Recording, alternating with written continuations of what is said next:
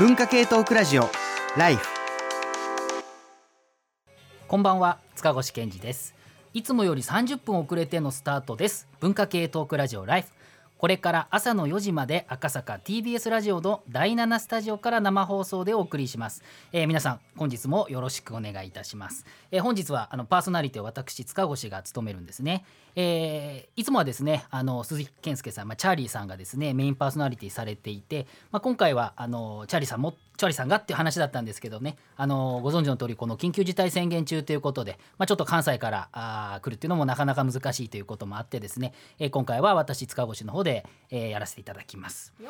で今日なんですけれどもねあの ありがとうございます。よって言ってくれました倉本さんです、えー、今日のテーマなんですけれども実は最近文化系コンテンツとして話題なのがこの今年1月29日から公開中の映画「花束みたいな恋をした」っていうものなんですね。でこれは主演がですね菅田将暉と有村架純っていうねもう非常に人気の2大巨頭という感じですけれどもしかも脚本がですね、えー、いつかこの恋を思い出してきっと泣いてしまうとかあとカルテットって知られるですね坂本裕二さんが、まあ、脚本ということもあってですね、まあ、非常に豪華なメンバーで、えー、番組あっていうでやられてる、まあ、この映画なんですね。でこれはですねあのー、2015年から2020年の、えー、東京が舞台になっていてまあカップルがですね若いカップルがこう出会って別れるまでの5年間っていうのをま描いた作品なんですけれどもまあいわゆる恋愛映画と思いきやですねまあ本当にいろいろな今日いっぱい話しますけれどもまあ労働の関係だったりとかあるいは文化系作品の話がいっぱい出てくるからそこでもみんな楽しいっていうことで盛り上がったりもしていると。でいろいろな角度からまあ議論ができるということで、まあ、いろんな各所でですね、まあ、話題になっているということなので、まあ、うちこの番組でもですね、まあ、本当にいろんな角度から話をしようかなというふうに思っています。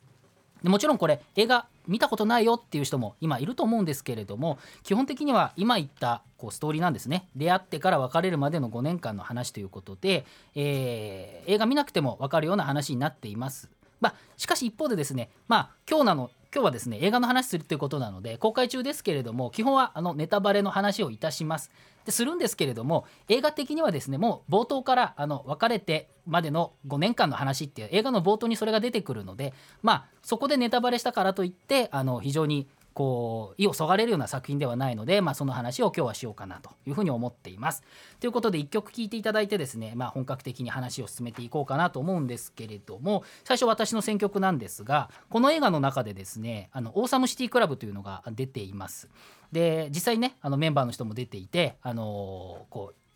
劇中でたくさん曲流れるんですけれども私このオーサムシティクラブっていうのはですね恥ずかしながらあまり存じ上げなかったんですがしかし1曲だけですね僕が Spotify を聴いていたらこうレコメンドしてくれてあいい曲だなと思った曲があるので今日はちょっとそれそちらをですね聴いていただこうと思います。オーサムシティクラブでセレモニー文化系トークラジオライフ文化系トークラジオライフ 今夜は仕事とあ恋と仕事と文化系花束みたいな恋をした論というテーマで朝の4時までお送りしておりますが、えー、ここからはですね、まあ、ゲストの方々とご紹介してから議論したいと思うんですがまずは、えー、いつも出して出ていらっしゃいます書評家の倉本沙織さんです。どうも好きなことを必ず仕事にした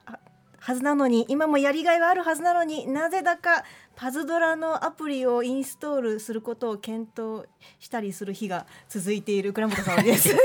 お疲れ気味なんだなという感じですけれども。パズドラね素晴らしいゲームですけれども。え疲れてもできるということなんですけれども、うん、あのまあ倉本さんもまあ書評家っていうことで、はい、まあこの映画の中とにかくまあ今村夏子さんとか、うん、あのいろんなこう作品がこう列挙されてると思うんですけどそういう観点から見てもやっぱり面白かったですかね。いやいやもう本当にやっぱり一つ一つの作品を知れば知るほどあなるほどねみたいなこう、まあ、ざっくり話すとやっぱりこう労働とかあと記憶とか時間の経過とかがテーマになってる作品が多いんですよね。だからその映画と照らし合わせてみるとあの暗い度が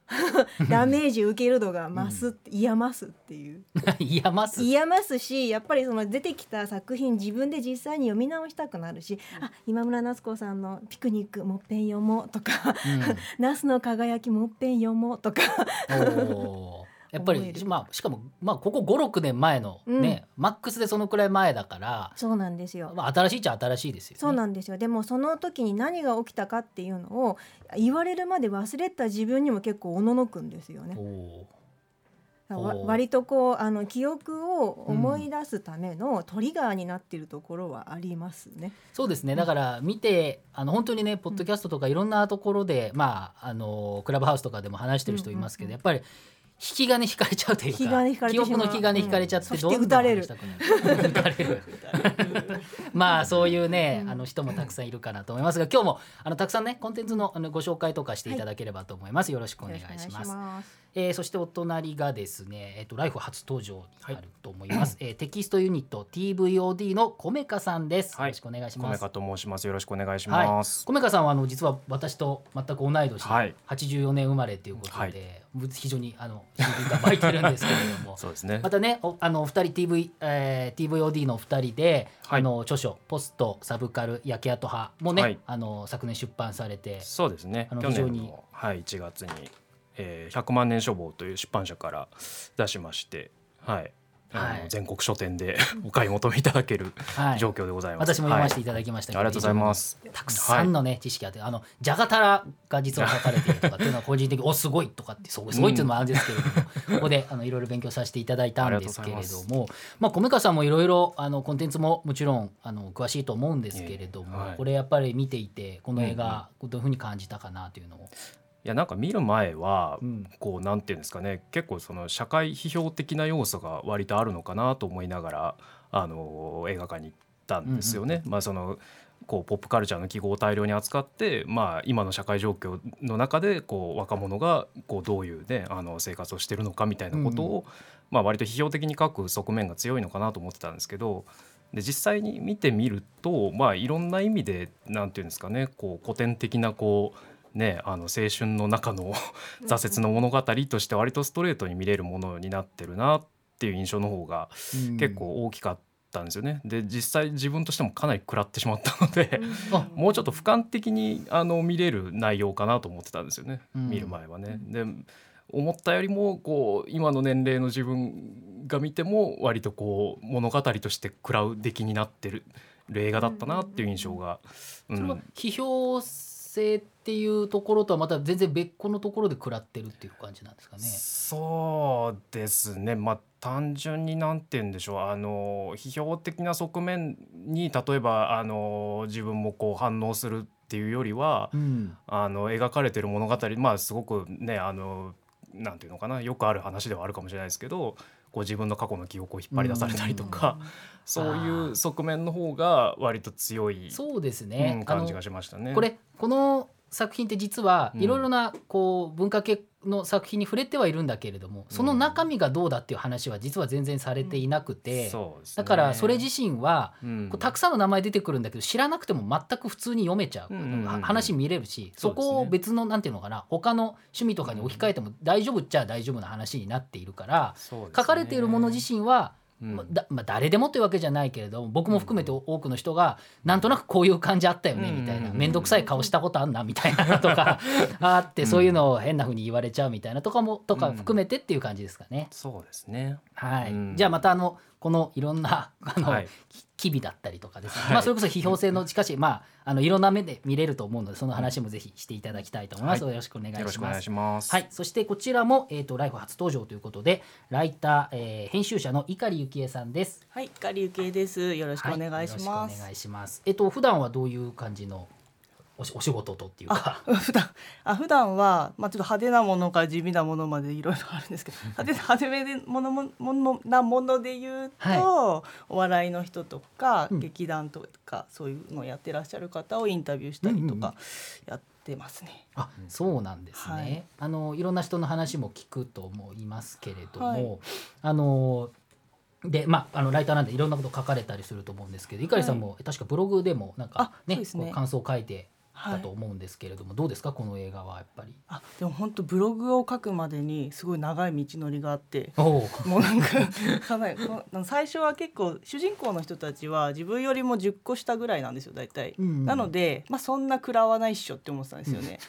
で軽めに軽の結構舐めてかかってたら もう映画館を出る頃にはもうヘロヘロになってて。な何？これこの映画見るとやけどすんの？いやもう大やけどですね 本当。で新宿で見たんですけど、はい。もうあてどなくザラとかユニクロとかさまよってで友達に LINE しまくってそう本当に新宿砂漠さまよってちょっとフラフラになってで最近ようやく家できたところでブログを書いてそしたら今ここに至るっていう感じのじゃあもうそのいろんなものを思い出しながら、はい。自分の経験もあるでしょうし、あのはいいろんな観点から見れると思うので、はい。ぜひあのそれ楽しみにしてますので、はいえー聞かせていただければと思います。はい、そして、えーもう一方が、えー、とライターのみち、えー西森道夫さんです。はい、よろしくお願いします。はい、よろしくお願いします。僕自身は結構お久しぶりなんですけれどあそうですも、ねあの西森さん結構ね、はい。あの坂本龍二作品もそうですけれども、えっとこの作品についても、うん結構あのウェブとかでもいろいろ書かれてますよね。そうですね。あのユリイカとキネマ旬報とあとウェブで結構三回も、うんあのユリイカなんて8センチもあるのになんかまだ書くかぐらいの感じで三 いやで回ぐらいも面白かったですよあれ。あありがとうございます。はい、書いててそうですね。はい、あはい。なんですけれどもまあ,、うん。あのいそれこそいろんな観点で書けるかなというふうにも思うんでですね。あか書いてたと思うんですけれども、まあ率直にあの、簡単にどんなふうにあこれ感じたかこれでももう4週目ぐらいでの話なんですけど私の中では、うん。1週目2週目3週目4週目。四週目。まあ、5週目ぐらいかもしれないですけどあの結構こうハン・トンヒョンさんと韓国映画とドラマの話の本書いたんですけど、うん。それの結構最近の韓国映画に感じるものはその成熟とは何かみたいなうん。感じだったんですけど、なんか成熟とか成長とかをこうなんか韓国映画を見てるとその頑張ってきたけど何だったんだろうみたいななんか一度その一休みしたいというか、まあ、自分らしく生きたいみたいなものをこう書いてる「ハチドリ」とかもそうなんですけど、うん。とか多くなってきててでこの映画見た時もあこの映画もその成熟、まあ、社会にとってとか個人にとってもあるけど成熟とか成長ってなんだろうなみたいなのがあって例えばその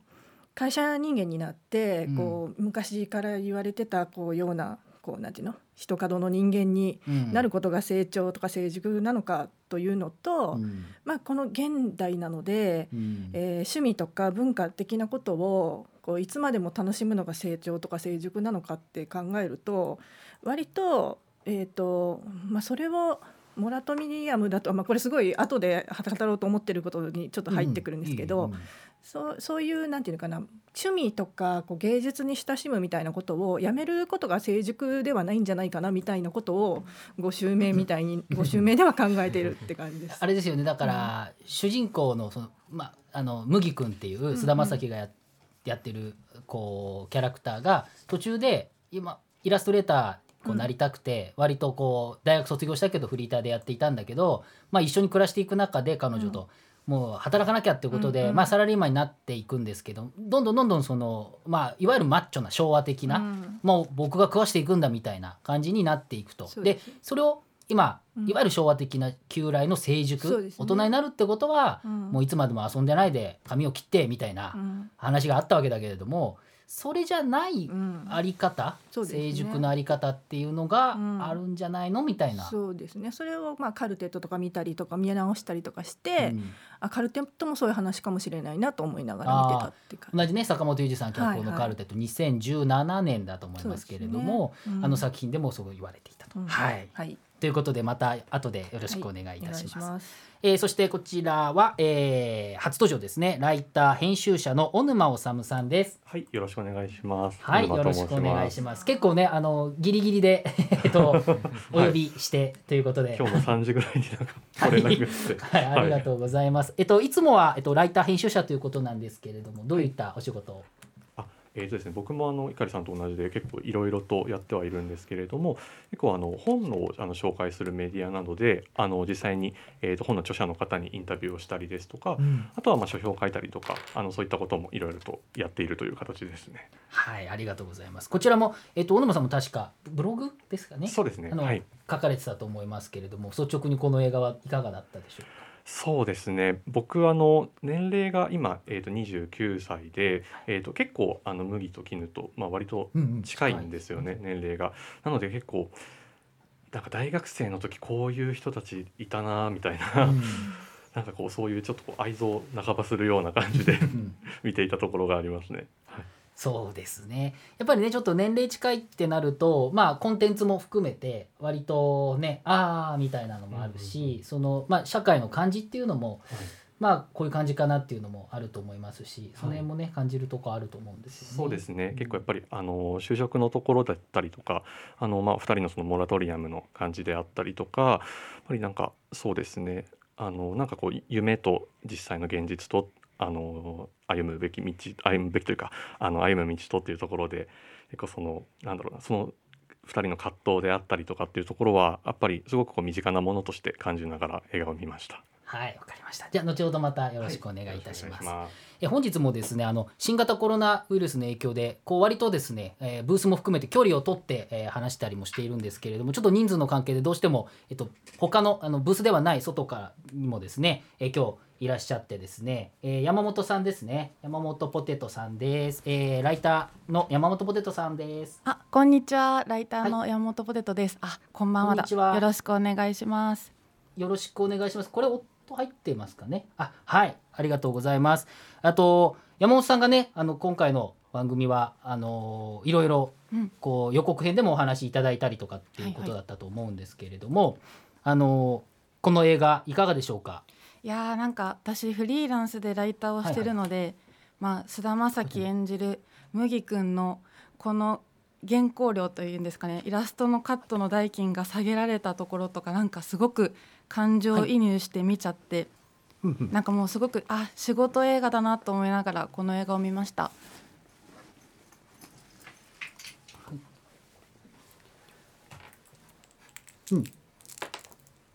はいはいはい。すいません、えーとですね、あ今実はあの山本さんお話しいただいたもう放送では流れてると思うんですけれども、ちょっとこのこちらのブースにですね、えーお声が入っていないということがちょっとありましてですね、えー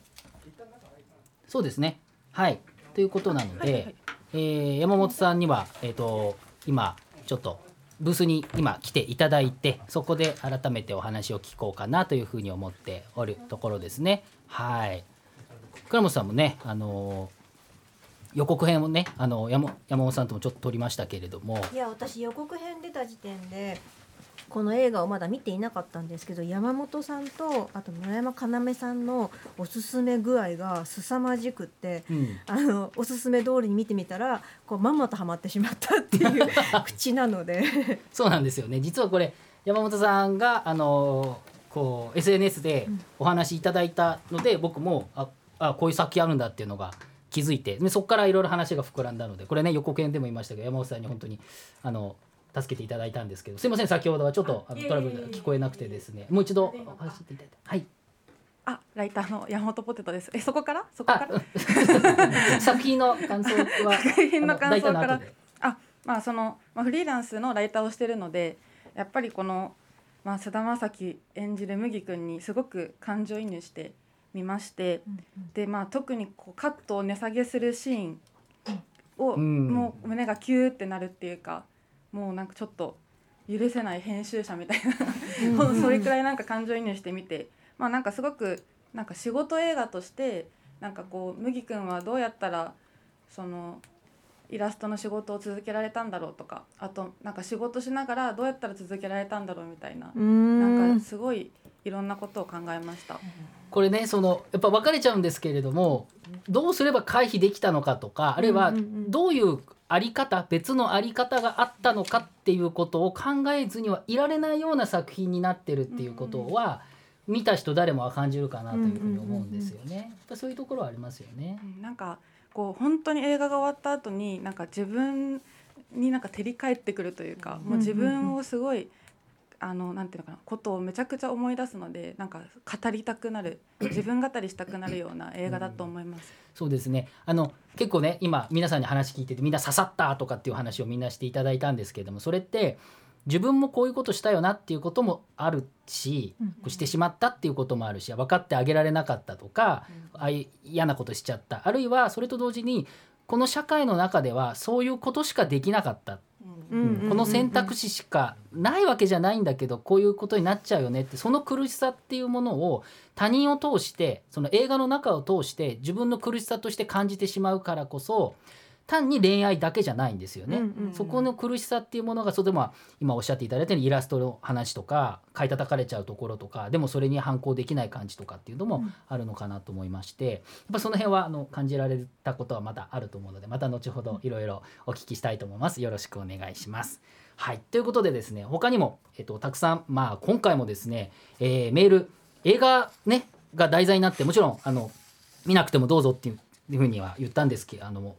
申し上げたんですけれどもたくさんね見た方からもう本当にたくさんいっぱいメール来てありがたいかなというふうに思います。えーまずこの方ですね。えっ、とえー、ねむねむみえりさんですね、えーメインパーソナリティの塚越さんそしてライフクルーの皆様こんばんは。ライフのログを担当しているライターの、えーねむみえりです。ということでまあライフのログをねいつもあのホームページにいろいろこう議事録みたいのを書いてくださってる方なんですけれどもえー今回花束みたいな恋をしたを取り上げるということそして予告編での長谷川 P の熱弁を聞きすぐさま見に行ってきました。結論から言うとこの映画は私には致命傷となるまでは突き刺さりませんでした。それは津田将暉さん演じる麦君と有村架純さん演じる絹ちゃんより、えー少しだけ年が上だからということがあるのかもしれません。生きてりゃいろいろあるよ。人生は続くよというやや俯瞰した感想を抱きました。とはいえ劇中のさまざまな分岐点に合わせるたびにみぞおちを殴られるような痛みは感じました。麦君が仕事に忙殺され2人が大切にしてきたことを悪気はなくないが、えー悪気はなく悪気はなくないがしろにしていくのを見るとこの関係性の崩壊もはもう止められないんだなと思いました。映画を見た妹は自分は途中から絹ちゃんだった、えー21歳の妹さんですね。自分は途中から絹ちゃんだったと言っていたのが興味深かったです。私は麦君と絹ちゃんの両方行ったり来たりしながら私も忙しいと本とか読めなくなるからパズドラしかできないの分かるよ。やじゃあ行くよって言いながら、えーロロ見に行ってほしくないよね。など心の中でえー喋っておりました。一番印象的だったのは、えー最後のシーンですということで、まあ、ネタバレなんでこの辺は言いませんでしたっていうことですけれども致命傷にはならなかったけど語りたいことは溢れるのでこの映画を見た人はどこに立ち位置を置くかは人それぞれとして全員何かを話し始めてしまうのかもしれないなと思っています。ということですね。えーそういう感想もある一方でこの方はですね博多うどんさんです、えー塚越さん出演者の皆さんこんばんは。医療系の専門職の養成校で働いている40代後半の男性です。歌丸さんやあ黒幕さんのお話で映画に興味を持ち見に行ってきました。意見を言いたくなる点が多々ありましたがパートナーとの職業間の違いについてお便りをしようと思いました。え劇中、え新しい仕事に転職しようとした麦ちゃんにえー、あきぬちゃんに麦くんが「そんなの仕事じゃない!」とたしなめるシーンが印象に残りました。私は医療系の専門職の養成校で妻と出会い結婚しました。若い頃はお互いの仕事への取り込みについて激しく口論することがありました。出産を機に妻は医療系の専門職を辞めました。え妻は現在中学生の息子2人の子育てをはじめ家事をしっかりとしてくれています。しかし時々あなたの仕事へのこだわりが強くなかったなら私は仕事を続けられていた。えーとぽつりということがあります。共働きや同業種の方のごご夫婦はお互いの職業間のバランスをうまく取られていることと思いますが我が家に至ってはそれがうまくいかなくなうん。いかなかったのか妻が仕事を辞めたから、えー家庭はうまくいったのかと、えー時々考えます。ね。はい、映画においてはこの問題は問題提起の程度で答えまでは出ていませんが自分にはかなり刺さりましたと、えー出演者の皆さんのお考えなど拝聴できれば幸いです。ということであの やっぱりこう同年代の人がたくさん見る、まあ映画館見に行くとやっぱり高校生とか大学生ぐらいのえー人たちが多いんですけれどもあのそうじゃないあのもうなんていうのかな。そういうのは通り越したっていうあの人たちもやっぱ見ると、えー必ずこういったものを思い出しちゃうと。ですねで何がさっきも言いましたけどどこで何があれば、うんうんえー回避できたのかなっていうことはやっぱり考えてしまうっていうことなんだと思うんですね。もう一個読んでもいいですか、はい、いいですよ。はいはい。えっ、とめいゆうさん28歳ですね。えっ、と2週間前に花束みたいな恋をしたを見ました。渋谷の東宝シネマズでカップルや女性のどな友達同士で見ている方々に混ざって男一人で見るのは多少恥ずかしさもありましたが終わった後は逆に彼女と見に来なくてよかったと思いました。最初は菅田将暉さんや有村架純さんみたいな陽キャかっこに見える方が今村夏子さんの本や天竺ネズミのライブの話で盛り上がるという図が想像できずこんなアップルいなこんなカップルいないだろうと思ってしまいました。自分が陰キャなこともありイケメン美女にサブカル趣味まで与えたら自分は何で戦えばいいんだ？という被害にもあったのかもしれません。しかし須田さんが演じる麦君が仕事を始めてからパズドラしかできなくなった姿を見て次第に自分を重ねていました。自分語りで恐縮ですが最近まで私も移動中はツイッターか麻雀ゲーム。家に帰ったら YouTuber やプロゲーマーの配信を垂れ流す生活で本や映画に触れる体力がなくなっていたのです。わかるよわかる。YouTube のコンテンツがくだらないとは思いませんが毎日その繰り返しで気がついたら最近面白かった小説映画を言えない自分がいて自分は豊かな生活を送れているのだろうかという疑問が湧いてきたのです。お金のない大学生の頃はブックオフの100円コーナーで大量に本を買い込んでいたはずなのに目黒シネマや早稲田松竹で映画を見ていたはずなのに本が売れない映画が売れないと言われ若者の文化離れとも呼ばれる時代です。本来であれば平日に働き疲れた心と体を休みのうちに癒すのも文化の一つのあり方だと思いますがしっかり働けば働くほど文化に使うキャパシティが減り文化から離れてしまうという皮肉な状況になりつつあるのではないかと感じます。パーソナリティゲストの方々は文化に触れることも仕事の一つのうちだと思いますがこうした文化に使う時間体力気力がなくなったという経験はありますか？あるいはそれらを復活させるためにやっていることがあればお聞きしたいです。私は最近なんとか電車内でのスマホ立ちをし本を読む時間に当てようとしていますがそれでもついついツイッターを眺めてしまいます。身につまされる！どうですかゆかりさん？本当それはみんなありますよね。あ後ろの方でめちゃめちゃ小沼さんもうんうんってどうです？わかります。あ私そうその文化に触れる気力がなくなるってすごいやっぱりあるし、そのむ麦君がパズドラしかできなくなった状況ってやっぱりありますよね。うんうんで自分が一番最初の会社にいる時って本を扱う会社ではあったんですけど、結構流通の会社だったんでなんかランキングで全て決めていくみたいな世界だったんですよ。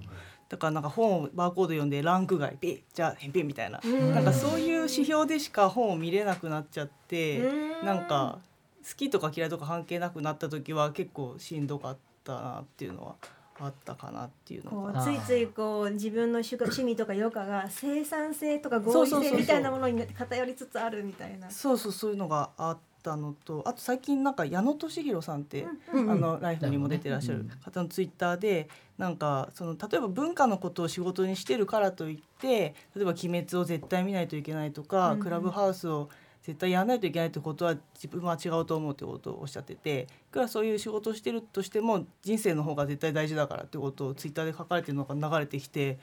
そうだなこうしみじみ思腹から出た声でしたはい腹から出ました。それ結構心に刻みましプレッシャーっていうか、たはい。こういう業界にいるからこれは見なきゃいけないみたいな、はい。なんとなく感じてしまって見ないといけないっていうことなんですか？なんか企画をたくさん出さないといけないみたいな状況がもしあったらやっぱ自分の好き嫌いよよりもやっぱ数いっぱい見なきゃみたいになってしんどいみたいなこと多分あああるので、その時に矢野さんの言葉を思い出したいなっていう。うんでもまあそれは多くの人にありますよね。僕だって僕もまあどちらかといえば好きなことを仕事にするタイプの方ですけれどもあの本とか本当に単に知識を得るためにズバーッとなんかすものすごいスピードで読むこととか小説とかもうん。僕あんま読まないんですけど必要で読む時とかってもう正直機微もクソもなく本当作者の人にすいませんですけど。機微もクソもなくだから だからその場面展開が起きるっていうことを自分の中でこうずわっと読んでいって知識としてあこういったことがあったんですね。はいはいはい。でその後自分の知ってる頭の知識の中でこれはこういう話でここの系譜に入れるのねみたいなうん。こう自分のタンスの頭の中のタンスのどこの引き出しのここにこれは入れるみたいなところがあってそれがいっぱいやってるといや別に思んないなみたいな。か心は一切動いてないってことですよね、うん。それをうんうん。見るときに。だと思うんですだからうん。いわゆるその全く自分の好きじゃないまあ好きじゃないというかえー趣味を仕事にじゃない人もはどうかわからないけれどもなんて言えばいいのかな。その好きなことを仕事にしているからといってそれがずっと好きっていうわけではないっていうのは、まあそういうことはあの起きるのかな。まあ逆も起きると思うんですよね。あの好きではなかったけれどもやってみたら面白いってことももちろんあると思うし、まあその辺はいっぱいあるかなっていうふうには思うんですけれどもこの話なかなかあのまだまだあのどんどんは話していきたいかなと思うので、はい。えー一曲聴いていただいてですねそこからあと次のパートでお話していこうと思います。いかりさんに今回ははい。選んでいただと思います。はい。えっと曲名を言えばいいですか？はい、あの曲名最初に。曲名最初あえっとスマップの大切をかけたいんですけはい。ども、、理由が。はい、理由がこれ劇中でかかってて確かもう別れるとか別れないの話で言及される曲なんででどういう歌だかなと思ってちょっと帰り道に聞いてみたら結構その恋愛の初期みたいな万能感みたいなものを感じるような歌だったのでこれを恋愛末期に聞いたら結構食らうだろうなっていうことを思って私は結構泣きそうになったっていうのとちょっとサブスクとかで聞けないのでぜひラジオで聞きたいなと思って選びました。はい、ではあスマップで大切。文化系トークラジオライフ